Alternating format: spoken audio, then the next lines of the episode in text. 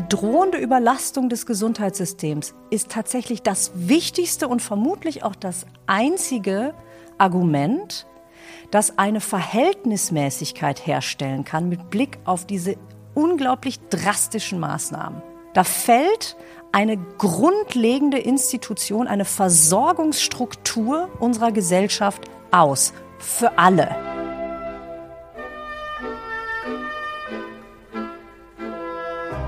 Hallo, ich heiße Sie herzlich willkommen zu Augsteins Freitag, dem Podcast des Freitag am Freitag. Hier beschäftigen wir uns einmal in der Woche mit den Dingen, wie sie sind und wie sie sein sollten und mit den Menschen, die sie besser machen wollen. Zum Ende dieses sonderbaren Jahres, dieses Jahres voller schwerer Entscheidungen und besonderer Lasten, kann ich mir in diesem Zusammenhang, ja, besser machen, niemand besseren vorstellen als Alena Büchs.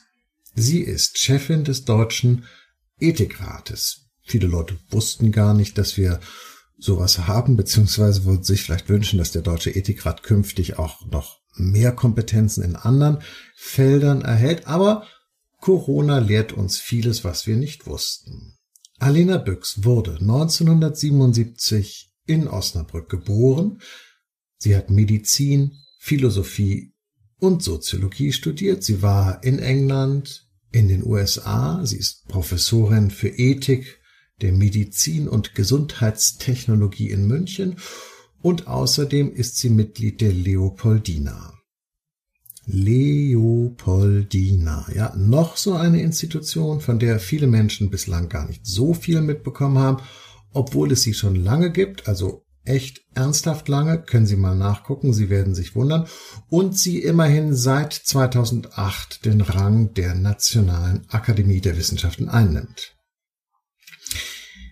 Corona, diese Pandemie, die größten Herausforderungen, die damit verbunden waren, so kommt es mir jedenfalls nach neun Monaten vor, sind ethische, weiß ich nicht, von Virologie verstehe ich jetzt nicht so viel und von Bürokratie auch nicht und vielleicht verstehe ich auch von Ethik nichts, aber wenn man das alles zusammenrührt, habe ich das Gefühl, dass das größte Problem, was diese Pandemie uns bietet, ein moralisches letztlich ist, oder? Ich meine, was ist das richtige Verhalten im Angesicht der Pandemie? Und es gilt für jeden Einzelnen und es gilt für die Gesellschaft. Darüber rede ich mit Alena Büchs.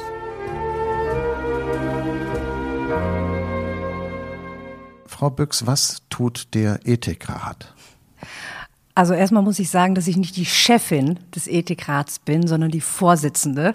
Sonst äh, ernte ich hochgezogene Augenbrauen von meinen Kolleginnen und Kollegen. Das ist ein Ausdruck, den wir alle kollektiv nicht mögen, mich eingeschlossen. Der Ethikrat ist ein Gremium, ähm, ein gesetzlich verankertes Gremium, angeschlossen an den Bundestag, ähm, das hälftig besetzt wird von der Bundesregierung und vom Bundestag äh, und das sich beschäftigen soll mit den ethischen Fragen der Zeit. Insbesondere im Kontext von Medizin, ähm, aber auch umliegende ähm, Gebiete nehmen wir in den Blick. Wir sollen die Politik beraten, wir sollen Empfehlungen formulieren, ähm, wir sollen aber auch die öffentliche Debatte informieren und ähm, ähm, befördern, so gut das geht.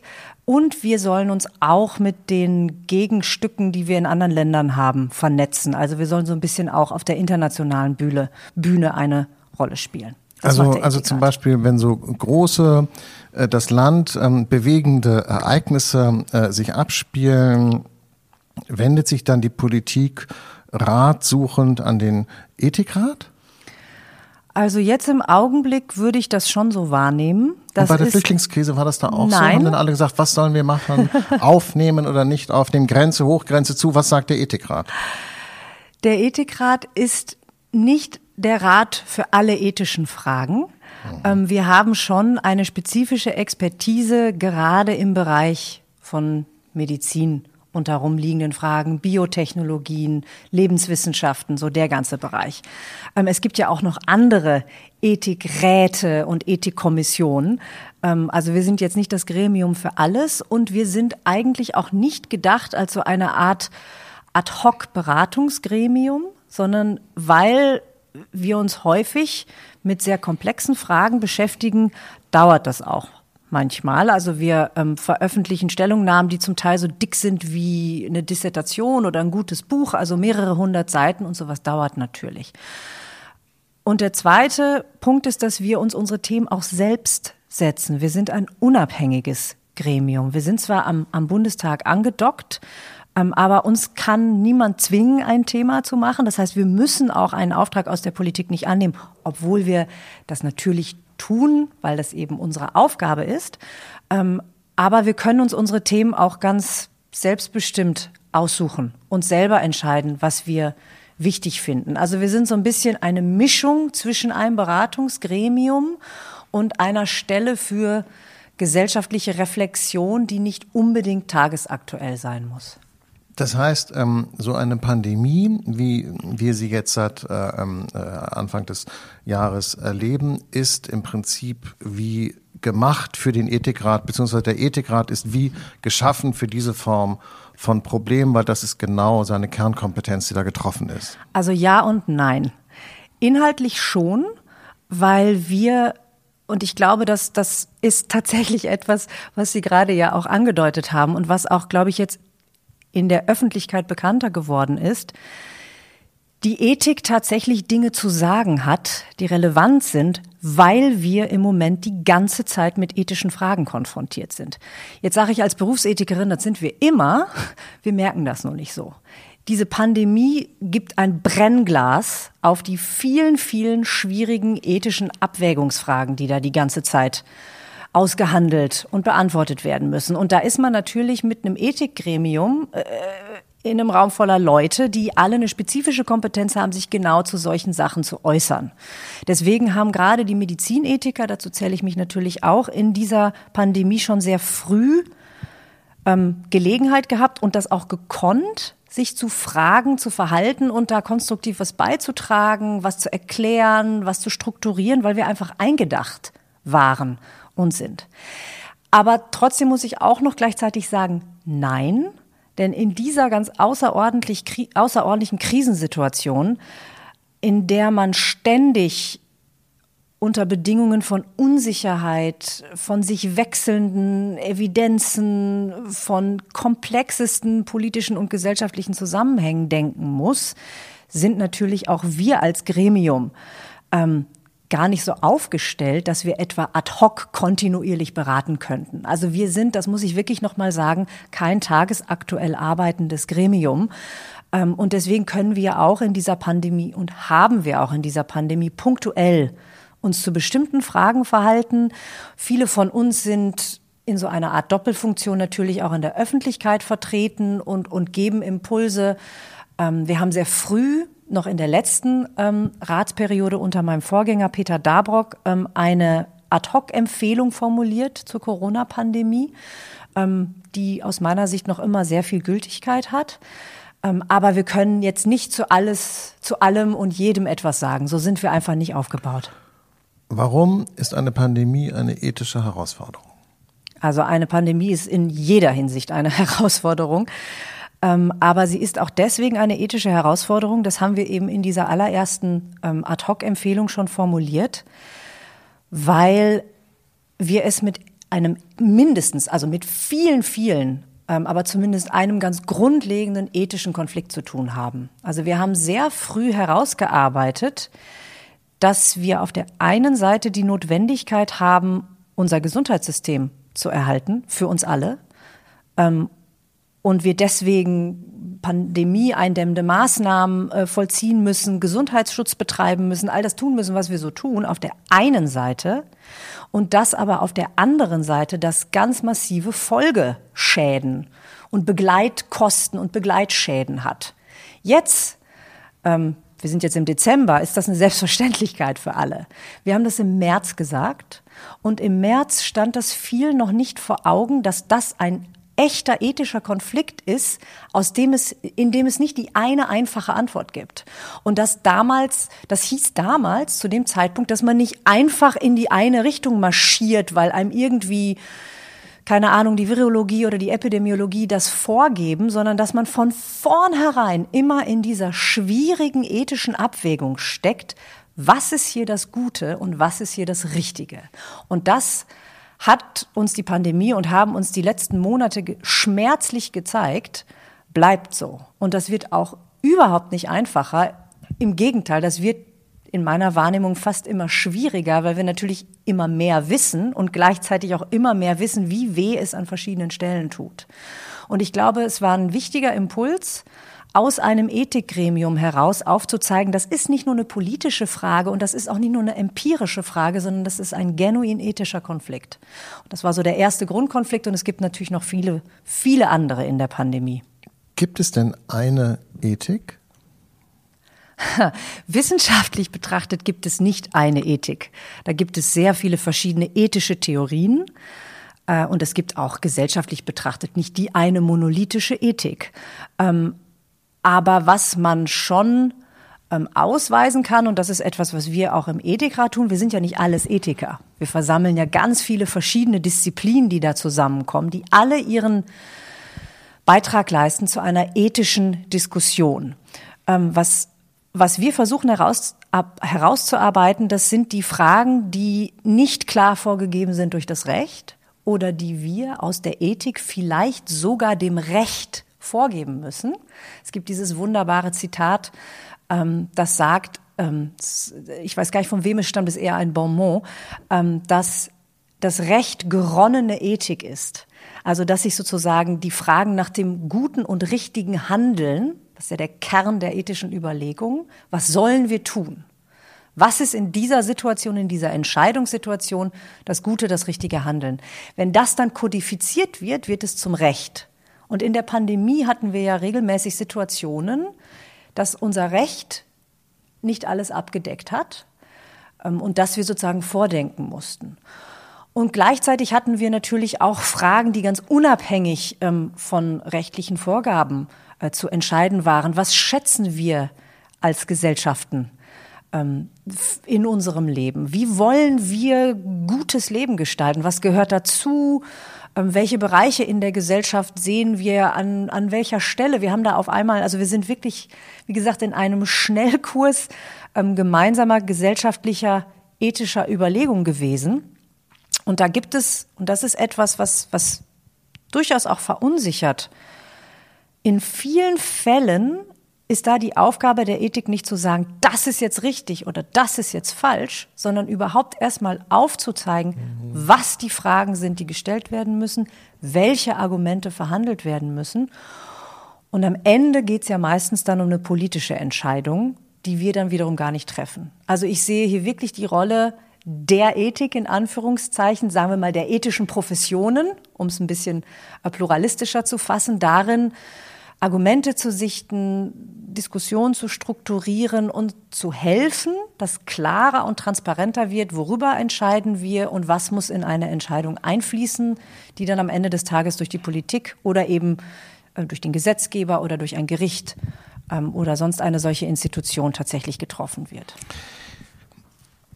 Was finden Sie denn, worum es in so einer Krise geht? Um die Aufrechterhaltung und Erzeugung des größtmöglichen Glücks für alle oder um die maximal mögliche Vermeidung von Leid für möglichst viele?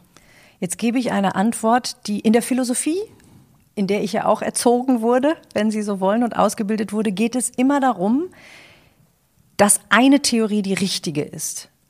Und dass man eben sozusagen, das war jetzt die klassische Abwägung, die Sie da gerade formuliert haben, zwischen eher konsequenzialistischen Theorien, also die schauen aufs Ergebnis ne, und, und größtes Glück der größten Zahl, Utilitarismus, also Maximierung bestimmter Endergebnisse auf der einen Seite und der deontologischen Theologie, also was ist das Richtige, was sind die Gesetze, auch die moralischen Gesetze, die uns leiten sollen. Was ist das, das kann man auch teleologisch verstehen, was ist das Gute in der Gesellschaft?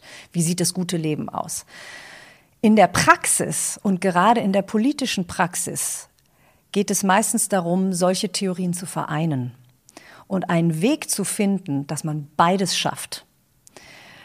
Denn nur der einen reinen Lehre hinterherzurennen oder gar der reinen Theorie hinterherzurennen, das funktioniert in der tatsächlichen politischen Realität einer Gesellschaft ganz selten.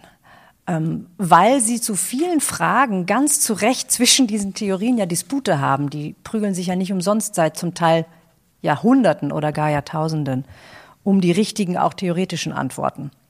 Und deswegen glaube ich, ist es so wichtig, dass nicht eine Person oder gar, oder eine Ethik, Schule oder Theorie Impulse gibt, sondern dass das etwas ist, was auf viele Schultern verteilt ist und dass man da viele Stimmen hört und dass da wirklich eine Pluralität der Theorie und der Überlegung einfließt in die Vielzahl praktischer Überlegungen. Wir haben auch damals schon gesagt, dass neben ethischen Überlegungen auch praktische Überlegungen eine Rolle spielen, dass auch die politische Realität eine Rolle spielen muss, dass viele Dinge einfließen in die letztendliche Entscheidung, die wir vielleicht im Philosophieseminar anders sehen würden, aber die in einer Umsetzungsrealität sozusagen passieren ähm, müssen. Und da muss man, glaube ich, ein bisschen ich glaube, das lernen wir alle gegenwärtig, eine gewisse Bescheidenheit mitbringen und ein gewisses Wohlwollen diesen Entscheidungen gegenüber, ähm, dass sich da jetzt, also für uns und für mich jetzt auch gesprochen, nicht die Ethik den Hut aufsetzt und sagt, also das ist jetzt hier eindeutig das Richtige, sondern wir eine gewisse Demut gegenüber der Schwierigkeit dieser Herausforderung haben. Wenn man Ihnen jetzt nur oberflächlich zuhören würde, könnte man meinen, Sie haben eben versucht, sich irgendwie um eine Antwort herumzureden. Ich glaube aber gar nicht, dass Sie das gemacht und gewollt haben. Trotzdem bin ich irgendwie, irgendwie unzufrieden mit der Antwort, weil Sie, äh, deshalb fra frage ich jetzt nochmal nach. Wenn Sie gucken, wie wir uns verhalten haben als Gesellschaft, wie bewerten Sie denn das dann ethisch? Also ganz kleine Frage. Naja gut, aber ich meine, Sie sind ja die Vorsitzende des Ethikrates, deshalb habe ich mich auch heute auf dieses Gespräch so doll gefreut, weil ich habe so viele Fragen in den letzten Monaten aufgehäuft. Dann habe ich gedacht, endlich ist mal eine da, der ich die alle stellen kann. Super. Ähm, also es, um, um Himmels Willen, ähm, wenn ich das könnte, um Gottes Willen, das ist ja eine der ganz, also die, wie bewerten wir ethisch, was wir als Gesellschaft gemacht haben, in der Ganzheit. Im Rückblick. Ne? Es gibt ja eine bestimmte Strategie. Jetzt, ich will es Ihnen ein bisschen einfacher machen. Es ist ja nicht so, dass alles irgendwie total luftig und wolkig ist. Es wird vom Beginn an dieser Pandemie eine ganz bestimmte Strategie verfolgt. Die könnten wir jetzt beschreiben und benennen ich will nicht sagen, ob die konsistent ist oder richtig oder falsch, aber man kann sie benennen. Es ist jetzt nicht so, dass es alles komplett wirr ist, sondern es gibt eine richtige Antwort der Gesellschaft auf diese Krise. Die könnte ich Ihnen jetzt beschreiben. Das dauert zwei, drei Sätze, aber das wissen Sie alles, deshalb verzichte ich jetzt darauf. Meine Frage ist, wie bewerten Sie das ethisch? Ich glaube, da muss ich Sie tatsächlich ähm, bitten, dass Sie es ausbuchstabieren, ähm, damit ich weiß, worauf ich da antworte. Denn äh, deswegen bin ich gerade so ein bisschen zurückgezuckt ethisch bewerten wir, wie wir als Gesellschaft uns verhalten haben, beinhaltet ja sehr viel mehr als die Politik. Das würde ja auch ein Urteil oder jedenfalls eine ethische Bewertung des gesamten Verhaltens aller Bürger und so weiter beinhalten. Deswegen habe ich gesagt, hu, hu, hu große Frage. Ich glaube, deswegen brauche ich tatsächlich da noch die, die Frage in ihrer Konkretion. Also, als die Krise anfing, wurde ausgegeben als allgemeine Vergatterung Flatten the Curve. Das bedeutet äh, äh, Vermeidung der Überlastung des Gesundheitssystems ohne dazu zu sagen, wie lange das dauert und was die Folgekosten sind. Erstens, das war sozusagen, alle haben sich darauf eingelassen, flatten the curve.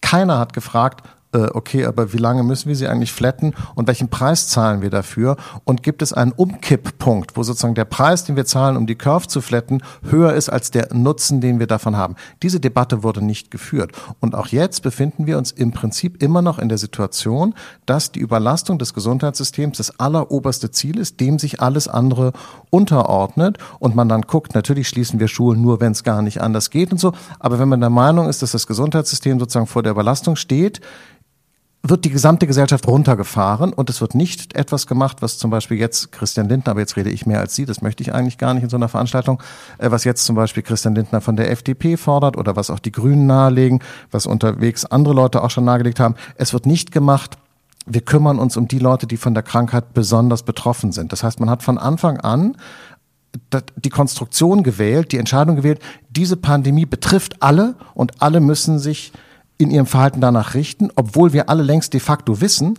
dass diese Pandemie für bestimmte gesellschaftliche, also bestimmte Gruppen, Altersgruppen und so deutlich, also das Risiko ist deutlich ungleich verteilt. Das heißt, wir behandeln Ungleiches gleich, um es jetzt mal in Ihrer Sprache zu sagen. Und deshalb nochmal meine Frage, ist das Ihrer Meinung nach richtig, unvermeidlich oder einfach nur eine mögliche Entscheidung, die ethisch auf dem gleichen Level wäre wie andere Varianten das gewesen wären. Ich glaube, bevor, bevor ich da eine Antwort versuche, würde ich gern eine Sache kurz klären, nicht, dass da ein Missverständnis entsteht. Ich habe manchmal gerade auch in der letzten Zeit den Eindruck, ähm, dass diese Überlastung des Gesundheitssystems als sowas Abstraktes wahrgenommen wird. Das passiert irgendwie da und das hat mit den meisten von uns nichts zu tun. Das kann ich auch verstehen. Jetzt bin ich natürlich als ehemalige Ärztin und äh, jemand, dessen Institut immer noch an einem Uniklinikum angedockt ist, da sehr nah dran. Ähm, aber auch unabhängig von dieser Perspektive ist es, glaube ich, wirklich sehr, sehr wichtig zu wissen, dass die Überlastung des Gesundheitssystems nicht etwas ist, das nur bestimmte Gruppen betrifft. Wenn uns das Gesundheitssystem in die Knie geht, heißt das, wenn wir gleich hier rausgehen und da vorne mit dem Fahrrad äh, von Baum fahren und das Gesundheitssystem ist wirklich überlastet, also wir sind kurz vor Kaba, jetzt im Moment, Stand heute, wenn ich das mal kurz sagen darf, dann bedeutet das, man kommt rein in die Notaufnahme und wird vielleicht nicht mehr behandelt. Völlig unabhängig davon, ob man jetzt Covid hat oder nicht. Es hat nichts damit zu tun, dass man irgendwie ein Covid-Patient ist. Und das gilt dann für den Herzinfarkt, der im Winter ständig passiert. Also wenn meine Oma einen Herzinfarkt hat und umfällt, gilt das für die ganz genauso, wie wenn meine Nachbarin sich ansteckt mit Corona.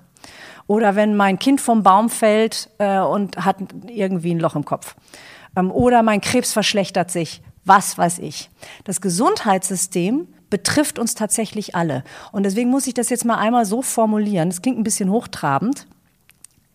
Die drohende Überlastung des Gesundheitssystems ist tatsächlich das, das wichtigste und vermutlich auch das einzige Argument, das eine Verhältnismäßigkeit herstellen kann mit Blick auf diese unglaublich drastischen Maßnahmen, die wir ja seit vielen Monaten in unterschiedlichen Ausprägungen und Phasen der Pandemie und so weiter erleben. Das muss man sich klar machen. Da fällt eine grundlegende Institution, eine Versorgungsstruktur unserer Gesellschaft aus. Für alle.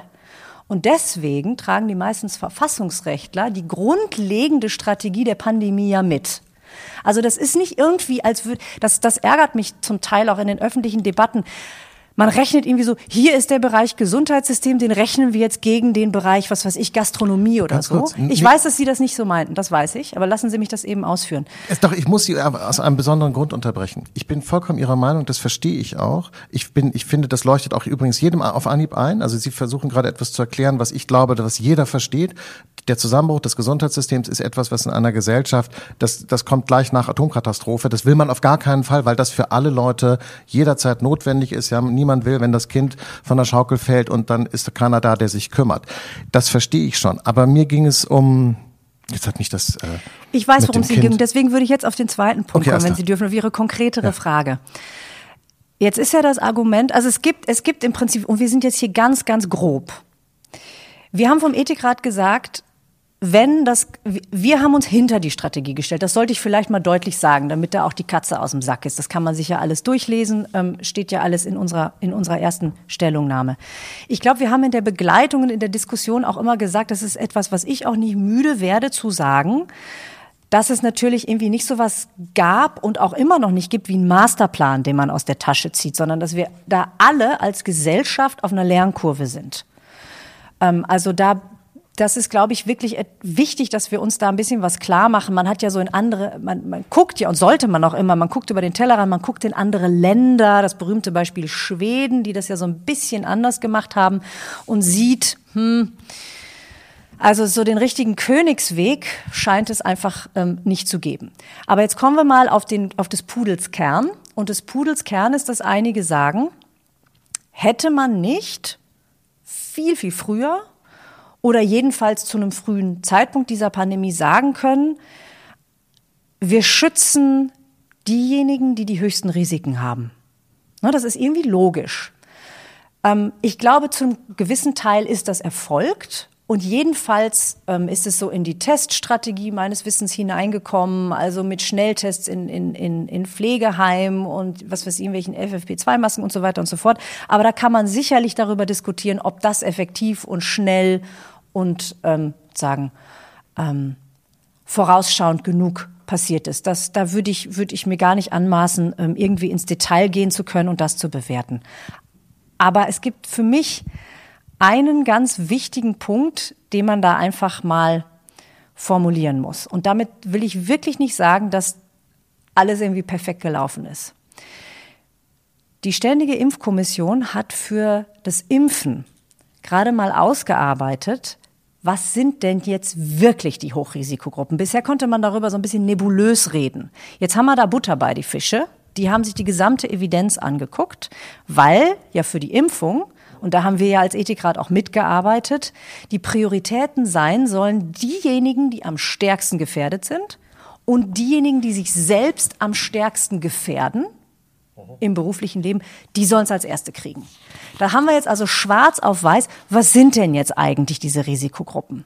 Und wenn man sich das anguckt, dann sind schon in der allerersten Gruppe, in den Höchstrisikogruppen knapp neun Millionen Leute. Und wenn man sich die ersten drei anguckt, sind wir bei 20 Millionen. Das ist ein Viertel der Bevölkerung. Und das sind nicht alles Menschen, die in Pflegeheimen leben. Das sind nicht alles die sogenannten Hochalten, sondern das sind Menschen, die mitten im Leben stehen, die Familien haben, die, die Berufe haben, deren Kinder in die Schule gehen und so weiter aber und so fort. Aber die Sterbestatistik sagt aber, dass die Leute, die sterben, zum weit, weit, weit überwiegenden Teil äh, die Alten sind und, und die sehr, sehr Alten. Das ist also richtig. Auch, und, und gibt es 20 Millionen Leute über 85 in Deutschland? Nein, nein, nein. Aber deswegen habe ich das ja extra so weit ausgeführt. Wir gucken, man sollte ja nicht nur auf diejenigen gucken, die sterben sondern man muss ja, wenn man ernsthaft über Risiko mhm. sprechen will, man kann natürlich ganz plakativ sagen, komm, lass uns die, die die 500-fach erhöhten Risiken haben, hinter eine Glasscheibe setzen, ja, die nächsten anderthalb Jahre oder so. Also ich rede jetzt von Verstehe. März. Mhm. Ne? Das hätte man natürlich im März sagen können. Sag, komm, ziehen wir da eine Glasscheibe ein und fertig ist. Das ist ja völlig unmenschlich und unvorstellbar, dass das irgendwie erstens praktisch funktionieren würde und zweitens, dass man das in irgendeiner Weise ethisch hätte tatsächlich durchargumentieren können. Ja, aber das, das würde ich wirklich nie, ich würde niemandem unterstellen wollen, dass er oder sie so etwas verlangen würde. Also muss man sich mit dem Risiko tatsächlich differenziert beschäftigen. Und das sind einmal diese Hochrisikogruppen, die ich jetzt gerade erwähnt habe. Das sind wirklich die mit den viel hundertfach erhöhten Todesrisiken. Aber dann gibt's leider auf dieser Kurve diesen Schwanz. Ja, das ist eben nicht nur ein ganz hoher Peak, sondern es gibt einen Schwanz.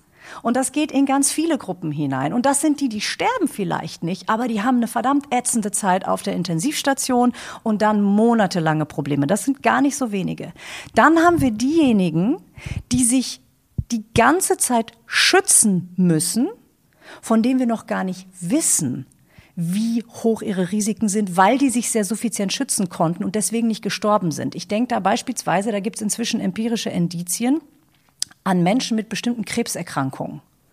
Die tauchen in den Hochrisikostatistiken nicht auf, weil die die letzten acht Monate mit FFP2-Maske rumgelaufen sind und sich und irrsinnig aufgepasst haben und unter uns echt ein Scheißleben gehabt haben, um nicht in den Sterbestatistiken aufzutauchen. Aber das sind auch ganz klar Hochrisikogruppen. Und dann gibt's diejenigen, die ebenfalls jeden Tag acht bis zehn Stunden sich voll vermummen, weil sie im Krankenhaus sich Risiken aussetzen. Wenn man ernsthaft über den Schutz von Risikogruppen spricht, dann darf man nicht verengen auf nur eine bestimmte Risikogruppe, die einem gerade gut in den Kram passt, sondern dann muss man ehrlich und ernsthaft darüber reden, was das bedeuten würde für die Lebenspraxis einer Gesellschaft, wenn man sagen würde, das ist ja eigentlich der Gedanke, der dahinter steht, wir schützen die jetzt, damit wir anderen mehr Freiheitsgrade haben. Damit wir auch so viele und ich, ich will das überhaupt nicht abkanzeln. Der Gedanke dahinter ist ja, damit wir nicht so viele ähm, Bereiche in der Gesellschaft beschränken müssen, damit wir nicht so vielen Branchen so wahnsinnig schaden, wie das gerade jetzt im Moment passiert. Das ist ein absolut eine legitime Überlegung. Und ich glaube, weil Sie mich da um eine Einschätzung gebeten haben, ich glaube, dass das nicht wirklich geht. Sie glauben, es funktioniert halt nicht.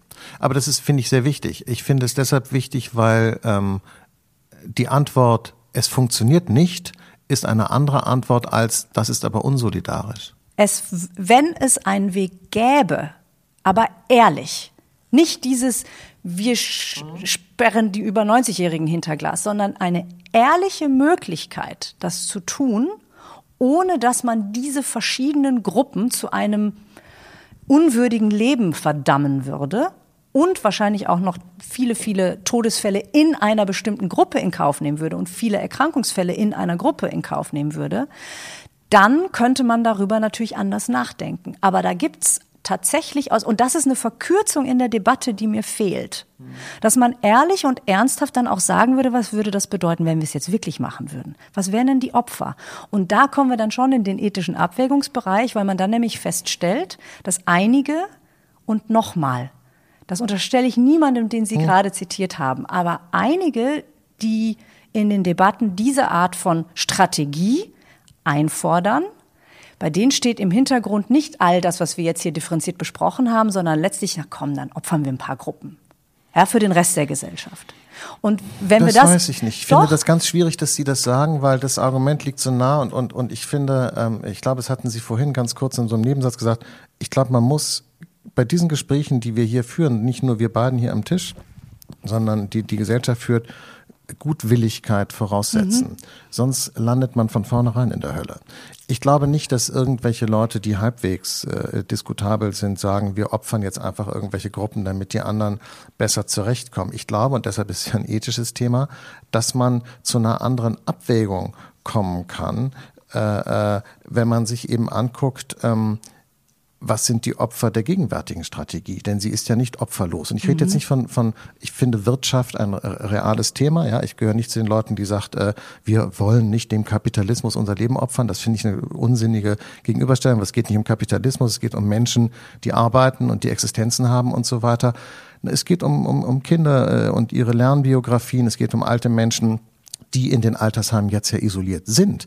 Es geht um Fälle, die ich aus meinem eigenen äh, Umfeld gehört habe, wo Leute äh, äh, krank wurden und zwar nicht Corona, sondern irgendwas anderes und dann äh, ins Krankenhaus kamen oder in irgendwelche Stationen und dann dort starben, ohne nochmal ihre Ehefrau oder ihren Ehemann überhaupt sehen zu dürfen. Das ist für mich, da fange ich gleich an zu heulen, das ist für mich der schlimmste Kollateralschaden, dessen nicht die Wirtschaft, nicht die Restaurants, nicht mal die Kindergartenkinder, aber dass alte Leute alleine dass man sie alleine sterben lässt und dann ist da draußen jemand, der sagt, mir ist das egal, ob ich mich jetzt anstecke. Ich nehme das auf mich, danach gehe ich auch in Quarantäne. Ich teste mich hier zu Tode, wenn Sie wollen, aber ich will da rein und dann stehen da Leute, die sagen, sie kommen hier nicht mehr rein. Da kann ich nur sagen, was für ein unmenschliches System ist das, das so etwas macht im Namen von irgendeinem angenommenen Guten. Da läuft doch total was schief. Das darf doch nicht passieren. Da muss ich jetzt mal kurz rein. Das ist etwas, was wir ganz deutlich in unserer allerersten Ad-Hoc-Empfehlung schon formuliert haben. Dass das auf gar keinen Fall geht. Das ist passiert. Das ist ich weiß. Ja, ja, natürlich. Das weiß ich. Das ist völlig klar. Deswegen haben wir es auch äh, formuliert, auch schon vorausschauend, dass das einer der Wesen, dass, dass, dass es ein, dass diese Folgeschäden, ja, das ist so, so, so ein schrecklich, schrecklicher Begriff eigentlich für, für absolut tragische Katastrophen, die es gegeben hat.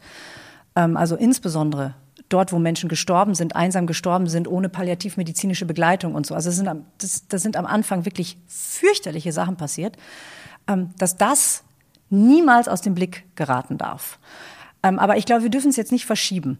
Also es ist ja, äh, wir hatten ja erstmal, wir hatten ja darüber gesprochen, ähm, jedenfalls war das die Frage, ob man den Schutz sagen, der Risikogruppen, ob es da eine Strategie gegeben hätte, die besser gewesen wäre, das war ja Ihre initiale Frage, als die, die wir jetzt letztlich gefahren sind. Denn in meiner Wahrnehmung, ähm, und ich muss leider auch noch mal, ich muss ganz kurz noch einen Einsatz vorweg sagen, ich bin halt schon mehrfach konfrontiert worden mit dieser sehr viel zynischeren Variante dieser Strategie. Deswegen weiß ich, dass es Menschen gibt, die das in der öffentlichen Debatte durchaus so formulieren, dass man sagt, na ja, also hier die paar tausend Tote oder die paar tausend Verkehrstote, da werden so Vergleiche gezogen und so. Ähm, das ist natürlich ein bisschen. Das Lass uns doch über Gauland reden. Gauland, Sie reden über den AfD-Politiker Alexander Gauland, der im Bundestag gesagt hat, wir müssen abwägen, auch um den Preis, dass Menschen sterben. Und dann zog er eben Vergleiche zu den Verkehrstoten. Man könne die ja auch verhindern, indem man den Straßenverkehr abschafft, macht man aber nicht. Und so ist es auch mit Covid-19 alle Leute in allen Zeitungen stand, das ist zynisch, das ist ja Unsinn und so weiter und so weiter. Das ist aber eine Abwehrreaktion, einfach das erstmal so beiseite zu wischen. Analysieren Sie doch mal das Argument und sagen Sie mir, warum es falsch ist. Weil wir es hier mit einer Situation zu tun haben, wo wir nicht einen lange stehenden, gesellschaftlich ausgehandelten, letztlich Konsens haben, was wir an Risiken in Kauf nehmen im Straßenverkehr. Darüber diskutieren wir seit Jahrzehnten. Wir haben uns doch deutlich verbessert, wir haben uns sehr bemüht. Wir hatten ja früher was weiß ich, 30.000 oder so, um, um den Faktor 10 ist das reduziert worden. Das ist etwas, das wir gemeinsam, alle gemeinsam, auch durch unser Wahlverhalten über, das ist ja immer mal wieder ein politisches Thema gewesen, hat sich immer mal wieder irgendeine Partei an die Brust geheftet, dass man, ne, Temporeduktion, Leben retten und so weiter. Also das ist, das ist schon von der Konstellation her nicht unähnlich. Und da haben wir aber eine, ein, wirklich inzwischen kann man so sagen, eine gesellschaftliche Geschichte mit diesem Thema und haben entschieden, das ist so ungefähr Pi mal Daumen jetzt das Level, bei dem wir sagen, wenn wir jetzt alle ins Auto steigen, das ist das, was wir als Gesellschaft in Kauf nehmen. Das haben wir jetzt nicht. Wir sind jetzt in einer völlig neuen Situation. Wir wissen vieles, jetzt lassen Sie mich eben ausführen. ich weiß, es reißt Sie, aber jetzt muss ich eben ausführen. Wir wissen vieles nicht. Auch diese Evidenzen über die Hochrisikogruppen, die hatten wir im März auch noch nicht, muss man auch mal sehen, sondern da, da, da äh, steigern, steigert sich ja das Wissen ständig in einem dynamischen Prozess und wird immer besser, aber zum Teil wird auch wieder was widerlegt. Ähm, wir sind jetzt in einer Situation, wo wir sehenden Auges entscheiden würden in Echtzeit sozusagen, wir hängen euch bestimmten Gruppen. Und so ganz genau wissen wir das noch nicht, das nehmen wir in Kauf. Aber wir hängen euch jetzt um den Preis dieser Pandemie, um es mal wirklich auf den Punkt zu bringen. Das ist was sehr anderes, als wenn wir eingepreist haben sozusagen als Gesellschaften. Wir wollen gerne äh, schnelle Autobahnen haben. Das gehört irgendwie zu uns, zum Teil unseres gesellschaftlichen Lebens dazu. Und dafür nehmen wir alle kollektiv diese oder jene statistische Todesfälle in Kauf. Das ist wirklich was anderes. Und das hat übrigens, letzter Satz, diese Tragik auch bedingt. Denn es gibt natürlich viele, die jemanden kennen und kannten, der zu dieser Risikogruppe gehört. Und wenn man mit denen spricht, gesagt, wie könnt ihr darüber reden, dass mein Schwiegervater, bloß weil er 85 ist und einen Krebs hat, es nicht wert ist, dass wir jetzt und so weiter. Also sie haben diese menschliche Tragik und deswegen sind wir wieder beim Anfang dieses Gespräches. Sie haben diese menschliche Tragik letztlich auf beiden Seiten. Keine der Strategien ist eine, die uns dieser ethischen Dimension enthebt. Das muss man ganz klar sagen. Und ich glaube einfach nur, und das ist eine ganz bescheidene Schlussfolgerung, ich sage nicht, dass das bei uns alles gut gelaufen ist. Ich glaube, jetzt gerade zwei Tage vor dem nächsten Lockdown kann man das wirklich nicht formulieren. Aber insgesamt ist in meiner Sicht aus ethischer Perspektive das Lavieren, das wir die ganze Zeit gemacht haben, das Ringen um das richtige Maß, das oh, wie auch dieser dieser weichere Lockdown, den wir versucht haben, das ist insgesamt der bessere Weg für uns als Gesellschaften und ich will so weit gehen zu sagen, der ethischere Weg, als auszubrechen, Strategie umzustellen und zu sagen, wir, wir lassen all die Dinge, die wir jetzt, oder wir, wir, wir ändern all die Dinge, die wir jetzt getan haben, fokussieren darauf, dass wir Risikogruppen schützen und fahren für die anderen das Leben wieder hoch. Und da kommt dann schon natürlich auch noch die Dimension mit rein, dass das eben aus meiner Sicht nicht wirklich funktionieren würde. Als ähm, der harte Lockdown dann äh, äh, beschlossen wurde, konnte man, also der, der Dezember-Lockdown, der harte, konnte man in vielen Zeitungen selbst vorwerfende, selbst vorwurfsvolle Kommentare lesen, der Art, wir sind ja alle selber schuld an diesem Lockdown und hätten wir uns doch alle anders verhalten. Aber jeder von uns kennt ja auch das Gefühl, dass man eben doch den Regeln bla bla bla und dann praktisch so Selbstkasteiung, ja, irgendwie so, gib es mir rechts und links, was habe ich, ich habe selber doch auch gefehlt und so.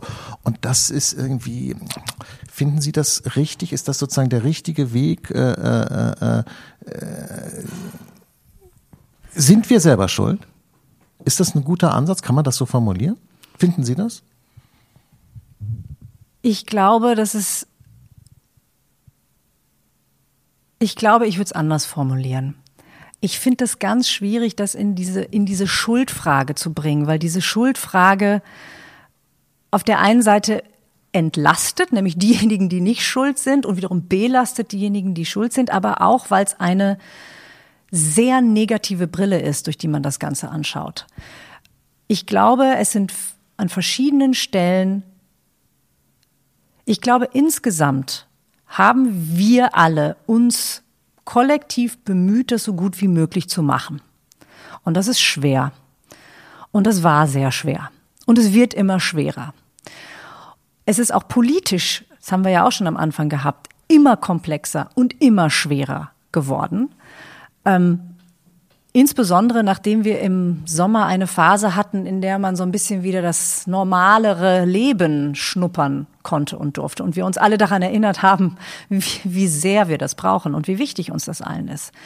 Und deswegen würde ich, glaube ich, nicht sagen, wir sind schuld daran, dass es nicht geklappt hat, sondern es ist uns gemeinsam und da schließe ich alle mit ein, uns als Individuen, uns als Kollektiv, ähm, als äh, Institution, die Politik, wir alle gemeinsam.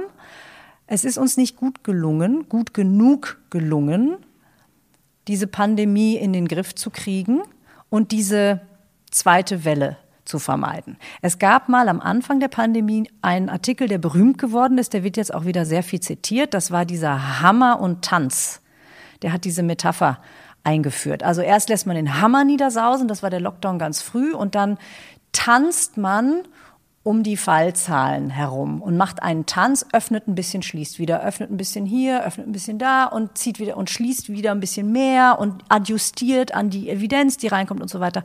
Das haben wir den Sommer über getan und im Herbst ist diese Welle in einer Schnelligkeit gekommen, die sehr, sehr viele, glaube ich, überrascht hat, mich inklusive. Ich bin immer davon ausgegangen, dass es eine geben würde, aber nicht, dass das ähm, exponentielle Wachstum so schnell wieder uns über uns hereinbricht und überall. Da ist also im Sommer eine Verbreitung gewesen. Raus aus sozusagen nur Hotspots, sondern rein wirklich in die Breite des, des ganzen Landes.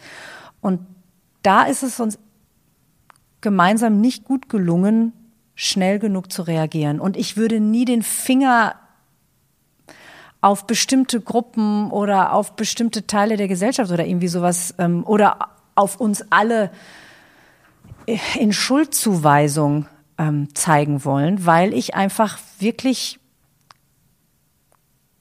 auch sehr ernsthaft, und das mache ich wirklich ernst, glaube, dass uns das nicht weiterbringt.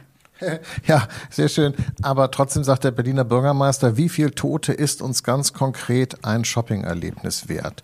Ich finde, äh, ähm, da werden irgendwie so inkommensurable Güter miteinander verglichen irgendwie, weil ich glaube, wenn man jetzt jemanden fragt, äh, du gehst jetzt zu Hertie einkaufen, ist dir das praktisch den Tod deiner Oma wert? Da würden wahrscheinlich die allermeisten Leute, würde ich mal vermuten, sagen, nein. Trotzdem tut aber der Berliner Bürgermeister so, als würden wir, wenn wir einkaufen gehen, den Tod äh, äh der Oma in Kauf nehmen. Das ist ganz schön bitter, oder? Also da muss ich auch sagen, ich, ich bin kein Freund von solchen Bildern. Ich glaube, dass die in der, dass die tatsächlich in der Diskussion etwas verschieben. Sie haben es eben mit Inkommensurabilität beschrieben. Das ist ja letztlich so. So diese Art von Kalkulation macht ja niemand. Das wäre ja grauenhaft. Es wäre fürchterlich, wenn wir tatsächlich äh, sozusagen, ich gehe jetzt noch irgendwie meine Weihnachtsgeschenke einkaufen und das mache ich ähm, ja, und dein Tod und dein Tod und dein Tod ist, ist also das, um Himmels Willen, das wäre eine, eine, eine letztlich eine schreckliche sozusagen innere Verrohung, wenn wir so umgehen würden. Ich verstehe, warum Politiker das machen, weil sie, glaube ich jedenfalls, versuchen, die Dramatik der Lage plastisch zu beschreiben. Und wenn man tatsächlich mit den Leuten eben im Moment auf Intensivstation spricht und, und im, im, die in den Krankenhäusern arbeiten, dann, dann ähm, hört man sehr viel von der Dramatik. Diese Art von Gegenüberstellung würde ich, glaube ich, einfach deswegen versuchen zu vermeiden, weil sie sonst tatsächlich bei den Leuten sozusagen eine Art, ja gut, dann ist das halt so. Offensichtlich kanzle ich das Leben anderer Menschen hier gerade ab, hervorruft. Und ähm, da, das ist, glaube ich, einfach nicht das, was, wie wir Menschen über unsere eigene Entscheidungsfindung ähm, denken sollten. Dennoch, glaube ich, ist es wichtig, ähm, in einer Art und Weise, die nicht, ich, vielleicht wird da auch versucht, in der Politik so einer empfundenen Ermüdung oder Abstumpfung gegenüber sozusagen dem wachsenden Schrecken, der uns da äh, umgibt, ähm, zu begegnen. Aber ganz kurz, weil ich finde es auch interessant, es wird immer gesagt, der wachsende Schrecken, der uns umgibt, offenbar umgibt aber gar kein Schrecken die Leute, denn sonst würden sie keine Weihnachtseinkäufe machen. Wenn wir hier Ebola hätten und die Leute würden alle blutend in den Straßen sterben, würde kein Mensch ins KDW laufen, um es mal klar zu sagen. Offenbar ist das aber gar nicht der Fall. Und was ich so wahnsinnig interessant finde, und vielleicht geht Ihnen das auch so, ich habe in den letzten Monaten gemerkt, das geht, betrifft mich selbst, aber auch alle Leute, die ich kenne, wie man zu dieser Pandemie steht, hängt vor allen Dingen damit ab, welche eigenen Erfahrungen man gemacht hat. Wenn Sie Leute kennen, die gestorben sind, sehen Sie das komplett anders, als wenn Sie, so wie ich, nur Leute kennen, die das gar nicht gemerkt hatten, dass sie das hatten, oder im schlimmsten Fall irgendwie so ein bisschen Schnupfen hatten und jetzt nicht mehr so richtig schmecken, aber dann nehmen die irgendein Cortisonspray und dann sagt man ihnen, in drei Monaten ist das Problem gelöst. Das heißt, dadurch fällt es, glaube ich, den Leuten sehr, sehr schwer, ein gesellschaftliches, gesamtes Gefühl der Bedrohung zu empfinden, weil es halt nicht so ist. Da wird versucht, etwas zu erzeugen, was die Leute nicht empfinden. Insbesondere im Herbst war das so. In meiner Wahrnehmung. Äh, einfach Sonnenschein und irgendwie noch so ein bisschen äh, das leichte Leben. Und da kann ich, ich kann das so gut nachvollziehen, dass, dass also gerade jemand, der eben nicht solche Erfahrungen im, im persönlichen Umfeld hat, dann denkt, sag mal, was wollt ihr denn? Anfangs der Pandemie war so ein Punkt, als wir in New York, man da sozusagen die Leichenwagen fahren sah, als man in, in äh, Norditalien äh, die weinenden Ärzte irgendwie äh, bei den sterbenden Patienten sah, als man hörte, dass einfach sozusagen wirklich da quasi das Blut in der Straße steht, um es jetzt mal drastisch zu formulieren. Das hat für Deutschland einen massiven Effekt gehabt. Das hat uns, glaube ich, allen, hat uns alle extrem verschreckt. Das ist dieses berühmte Paradox der Prävention. Durch all das, was wir, die, was wir kollektiv im Land gemacht haben, ist es bei uns nie dazu gekommen. Und auch jetzt steht es bevor. Es ist noch nicht so weit. Und das ist, glaube ich, wenn man dann nicht anderweitig mit dieser Pandemie in Kontakt gekommen ist, in so einen viszeralen Kontakt, dann ist das nachvollziehbar, dass das eigene Risikoempfinden sich verändert. Ich finde das völlig nachvollziehbar. Und ich glaube, da ist sozusagen eine gewisse Hilflosigkeit ähm, in der, auch in der politischen Kommunikation zu spüren, dass man, viele Menschen machen das für sich über Vernunft. Die sagen sich, okay, ich habe das vielleicht am eigenen Leib nicht gespürt, aber ich will einfach, wenn ich einen Unfall habe, dass dann der Krankenwagen in sieben Minuten da ist und mich auf die Intensivstation fahren kann und ich dann da behandelt werde. Und deswegen tue ich jetzt mein Schärflein dazu bei, dass, dass, dass wir sozusagen nicht in diese Überlastungssituation kommen. Aber wenn ich, eine An wenn, ich, wenn ich das nicht über Vernunft mache, sondern über viszerales Risikoempfinden, ist das vollkommen nachvollziehbar, dass ich die ganze letzte Zeit rumgerannt und gesagt bin ich hier eigentlich im falschen Film was, was, um Himmels Willen. Und wenn ich vielleicht auch keine Angehörigen habe, die, die, die in, einem, in einer gewissen Altersgruppe sind, äh, um die ich Angst habe oder so, dann ist das, und mich selbst, also gerade wenn ich jung und gesund bin, dann sind die Risiken wirklich einfach deutlich geringer. Dann ist das nachvollziehbar. Und da diese, diese Menschen zu erreichen, das ist die Herausforderung. Das ist, fällt vielen Ländern sehr, sehr schwer. Das fällt ja nicht nur in Deutschland schwer. Ähm, und ich finde das, also, ich, ich glaube nicht, dass man darauf unbedingt mit, diesem, mit dieser Art von Vergleich reagieren sollte, aber ich habe keine Antwort darauf, wie man das besser machen könnte. Wenn die Impfung kommt, wenn es sie gibt, in den Minuten, die wir jetzt noch haben, hätte ich da zwei Fragen an Sie. Und zwar erstens, Wer soll zuerst geimpft werden? Das haben wir relativ ähm, klar rausgearbeitet. Diejenigen, die selbst am stärksten gefährdet sind, die selbst die höchsten Risiken haben für einen schweren oder tödlichen Verlauf der Erkrankung und diejenigen, die sich beispielsweise im beruflichen Kontext selbst den höchsten Risiken aussetzen, etwa weil sie ständig in irgendwelchen Infektionssituationen sind und damit auch wiederum ein Risiko für andere darstellen. Also das sind eben bestimmte Berufsgruppen. Das sind diejenigen, die als allererste geimpft werden sollten. Ist man denn da Ihrer Empfehlung gefolgt, äh, soweit Sie wissen? Im Großen und Ganzen schon, ja.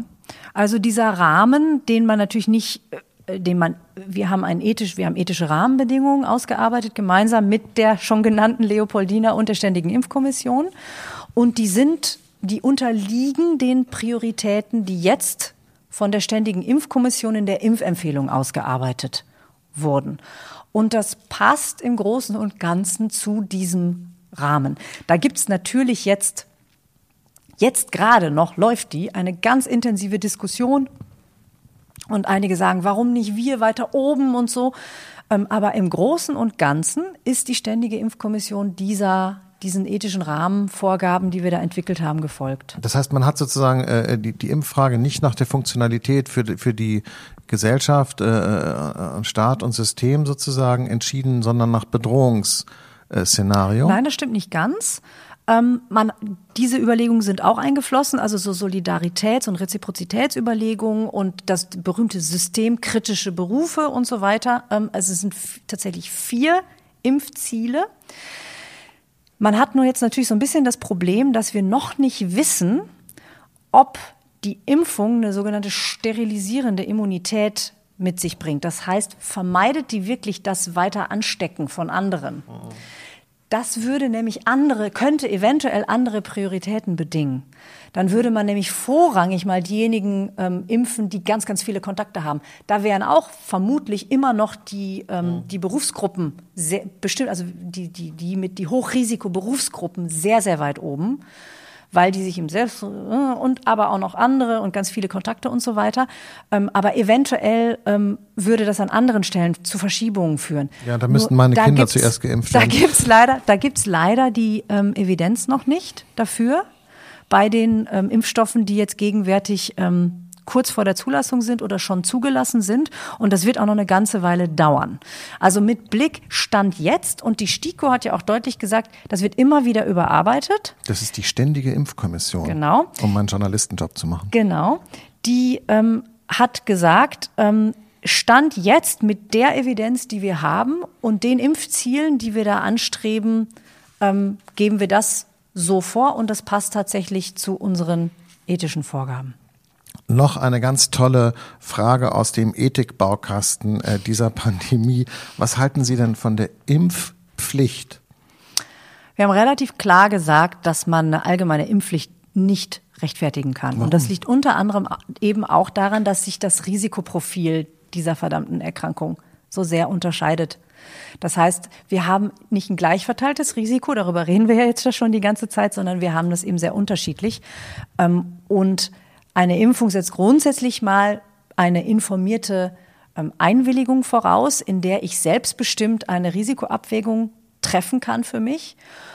Und wenn wir jetzt alle irrsinnig gefährdet werden, könnte man darüber noch mal anders nachdenken. Aber da das so große Unterschiede gibt, muss das bei dem Individuum bleiben, dass das selbstbestimmt entscheidet, will ich diesen Schutz oder will ich ihn nicht. Denn nochmal, im Moment geht es vor allem um den Individualschutz. Der ist belegt.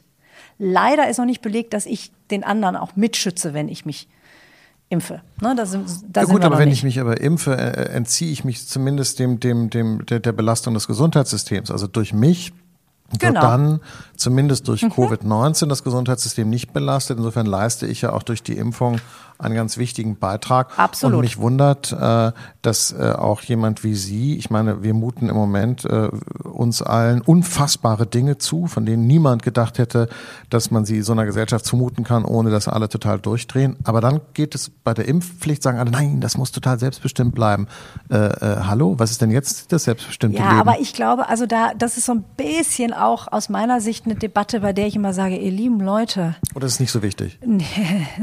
Impfung ist sehr sehr, sehr wichtig. Aber ich glaube, wir brauchen keine Impfpflicht.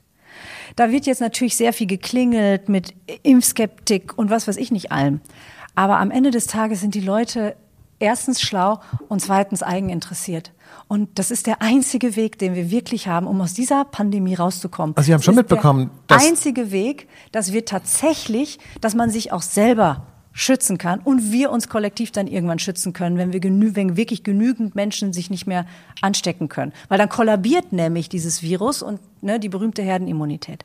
Und ich glaube, dass es sehr viele Menschen gibt, die sich impfen lassen werden. Und man kann überhaupt erst über eine Impfpflicht nachdenken, wenn das überhaupt nicht funktioniert. Man kann doch jetzt nicht reinreiten und sagen, wir verordnen euch jetzt hier mal von vornherein eine Impfpflicht. Also das wäre ja um Himmels Willen. Okay, das verstehe ich.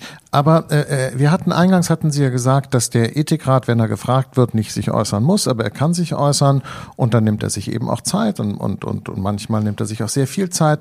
Für die letzte Frage, die wir äh, heute hier in unserem kleinen äh, Pandemie-Programm äh, besprechen, hat sich der Ethikrat relativ viel Zeit genommen, nämlich von Mai bis September zu der Frage, soll es einen sogenannten normales Leben Pass geben? Soll jemand, der geimpft wurde, einen Zettel bekommen, auf dem draufsteht, ich bin geimpft und deshalb darf ich hier rein? Das ist falsch. Tut mir leid, muss Schade. ich Sie komplett Echt? korrigieren. Echt? Das ist wirklich falsch. Ich weiß, das wird ganz wie, falsch Nichts davon stimmte, oder wie? Also Mai, Mai bis September stimmte. Hey, toll. Und, und das ist auch für, Wo, uns, ja. für unsere Verhältnisse tatsächlich äh, sehr schnell. Ich weiß es. weil wir auch gerne mal anderthalb Jahre über, okay. über Dinge nachdenken. Also für unsere Verhältnisse war das relativ flott, weil wir auch gerade erst eingesetzt wurden. Muss man auch mal dazu sagen. Wozu, also wozu, wir haben wozu haben wirklich, Sie sich denn geäußert? Wir haben wirklich nicht zur, ähm, zum Impfpass oder so etwas gesprochen. Wir haben nur gesprochen, das ist verwandt, will ich gar nicht abstreiten, aber wir haben gesprochen über die Immunität nach durchgemachter Erkrankung. Ah, okay. Das ist wirklich was anderes, als wenn man eine Impfung hat, die durchgeprüft wurde, die man kriegen kann. Okay, egal. Kann, also, also ne? Sie haben, aber das interessiert mich trotzdem. Also ein Immunitätsausweis. Sorry, alles klar. Entschuldigung, mein Fehler nehme ich zurück. Pardon. Immunitätsausweis. Warum nicht? Wir haben noch zwei Minuten. Das interessiert mich echt. Wir haben gesagt, geht auf keinen Fall, weil wir viel zu wenig wissen über diese natürliche Immunität weil wir überhaupt nicht wissen, ob die Menschen, die das durchgemacht haben, nicht andere anstecken können. Wir wissen über die Impfung wahrscheinlich mehr als über die natürliche Immunität und das ist vor allem viel berechenbarer. Ja, und wir werden immer mehr Evidenz haben. Es ist alles viel stabiler als bei der natürlichen Immunität. Und dann haben wir gesagt, erst wenn man das wüsste, könnte man darüber nachdenken und haben die Argumente dafür und dagegen ausgearbeitet. Und das wichtigste Argument dagegen ist der Anreiz zur Selbstinfektion. Ne? Und das ist auch bei der Impfung ganz was anderes, weil da besteht kein Anreiz zu einer Selbstinfektion, sondern hat man einfach das Zeug und kann sich das in den Arm hauen.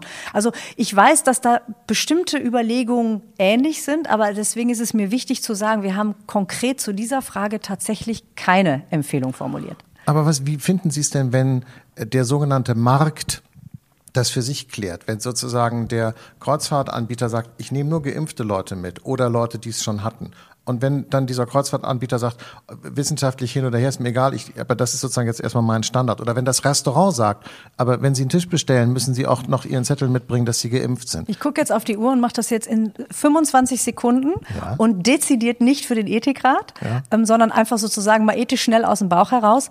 Was nicht passieren darf, ist, dass man von essentiellen Gütern oder Dienstleistungen ausgeschlossen wird. Je weiter man davon weg je näher man daran kommt, desto problematischer wäre das. Aber man kann darüber nachdenken, und das ist eine berechtigte Frage, gibt es sozusagen ein Grundrecht auf den Italiener um die Ecke oder gibt es ein Grundrecht auf Kreuzfahrt? Ein Grundrecht gibt es ganz sicher darauf, dass man ins Krankenhaus aufgenommen wird oder dass man ähm, in ein Pflegeheim aufgenommen werden kann. Also da, da, diese Diskussion werden wir führen müssen und ich finde das sehr wichtig, dass wir die als Gesellschaften führen. Ähm, aber wir haben das tatsächlich im Ethikrat noch nicht getan. Liebe Frau Büchs, Sie haben etwas geschafft, worum ich mich immer ganz doll hier äh, bemühe, nämlich Sie sind total pünktlich fertig geworden. ganz, ganz, ganz herzlichen Dank für dieses wirklich äh, tolle Gespräch. Ich wünsche Ihnen noch viel Glück bei Ihren ethischen Abwägungen. Dankeschön. Tschüss. Ich bedanke mich. Tschüss. Tschüss.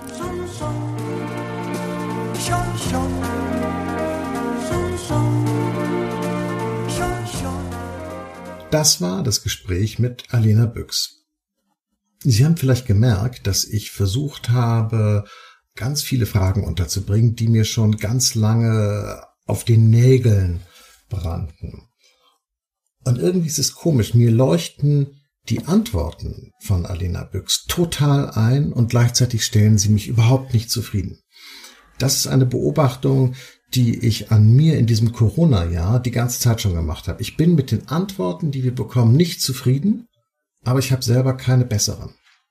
Vielleicht liegt das in der Natur der Pandemie oder es liegt daran, dass ich äh, mich wie, wie, wie so ein, äh, ja, ein in der Wolle gewirkter Corona-Leugner und Wutbürger im Prinzip überschätze. Das ist ja dann so bei den Leuten nicht, die äh, äh, halten sozusagen sich selber für so toll und so wichtig, dass sie quasi den Expertenrat von draußen nie annehmen können und das auch nicht glauben können und nicht glauben wollen. Vielleicht bin ich auch einfach nur uneinsichtig oder trotzig oder unreif oder kann natürlich auch sein, das Ganze überfordert mich sozusagen moralisch oder keine Ahnung. Aber eine Sache möchte ich kurz doch noch sagen. Also diese ganze Corona-Strategie, die wir ja gefahren haben, hatte den Sinn, die Alten und Schwachen zu schützen. Klar, ich meine, das Argument, dass auch die Jungen gefährdet sind, war relativ früh als strategisches Argument zu entlarven, als, als pädagogisches, ne, damit die Leute auch praktisch bei der Stange bleiben. Es ging schon um die Alten und die Schwachen und das ist ja auch richtig so, hätte man auch gleich von vornherein auch direkt so sagen können.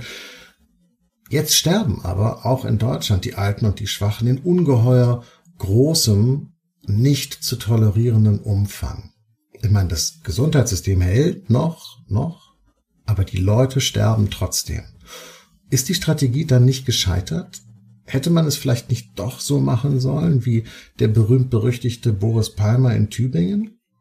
Der war ja von vornherein gegen den Lockdown und wollte die Gefährdeten schützen. Das hat man ihm als Zynismus vorgeworfen. Nicht? Und das war ja bei ihm auch leicht, weil er halt ein schwieriger Typ ist und äh, ein Nonkonformist oder keine Ahnung, das ist vielleicht noch das Netteste, was man da sagen kann. Gut, Frau Büchs hat eben gesagt, das geht gar nicht, es funktioniert nicht, man kann nicht die Gefährdeten schützen. Aber in Tübingen war es ja doch eine Zeit lang möglich, nicht? Rechtzeitig Masken verteilen, Supermärkte haben besondere Zeiten für die Risikogruppen, Taxifahren zum Bustarif, äh, Testen in den Heimen, solche Sachen, eigentlich so Organisationszeug, so, äh, äh, die der Rest des Landes im Sommer ehrlich gesagt versäumt hat. Darüber können Sie jetzt ja zwischen den Jahren unter dem Weihnachtsbaum vor dem knisternden Kamin mit einem Lebkuchen in der Hand in Ruhe nachdenken. Es ist schon so, wie Jens Spahn gesagt hat, wir werden uns viel verzeihen müssen. Für mich der klügste und schwerwiegendste, aber irgendwie auch menschlichste Satz in diesem schwierigen Jahr. Kommen Sie gut durch die Zeit. Das war auch Standsfreitag, der Podcast des Freitag am Freitag. Sie können uns bei Apple, Spotify und anderen Podcatchern hören und natürlich auf freitag.de. Nächste Woche ist Pause und im neuen Jahr geht es weiter. Bis dahin, Ihr Jakob Augstein.